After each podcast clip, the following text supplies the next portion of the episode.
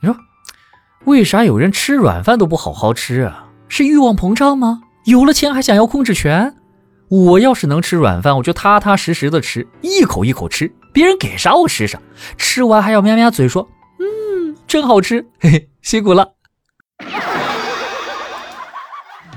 欢迎光临请讲段子。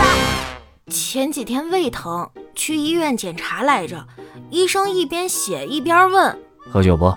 啊，现在吗？呃，能整点皮的。人都是会变的。上学的时候，我本来还是个挺温和的人，进入社会之后，我就变了。因为生活压力，因为钱，我变得暴力起来。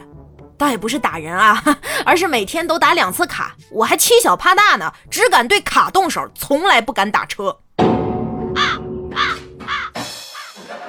加完班打车能碰上一个东北司机是我的福报。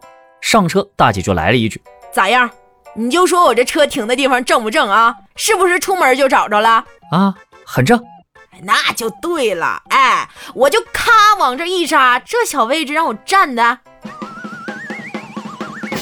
弟弟读高一，他上课跟女朋友传小纸条被抓了，老师让他叫家长。我爸到了学校看了小纸条一眼，给我弟弟劈头盖脸一顿骂呀！你看人家女生字多秀气，看你写的狗爬似的。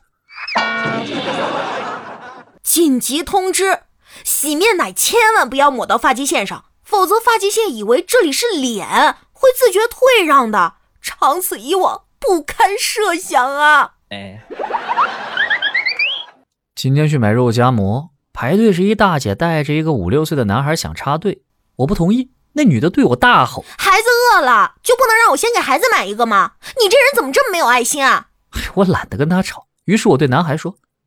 这旁边有肯德基、麦当劳哦，你妈就想拿个五块钱的烧饼打发你哦。妈妈，我要吃肯德基，我要吃麦当劳。拜拜了您嘞，祝你们用餐愉快啊！调儿，我跟你讲啊，我觉得小李这个人不太靠谱，太不讲究了。怎么，他给你借钱不还？不是。今天我和他吃饭，我都去两次洗手间了，他也没趁机把单给买了。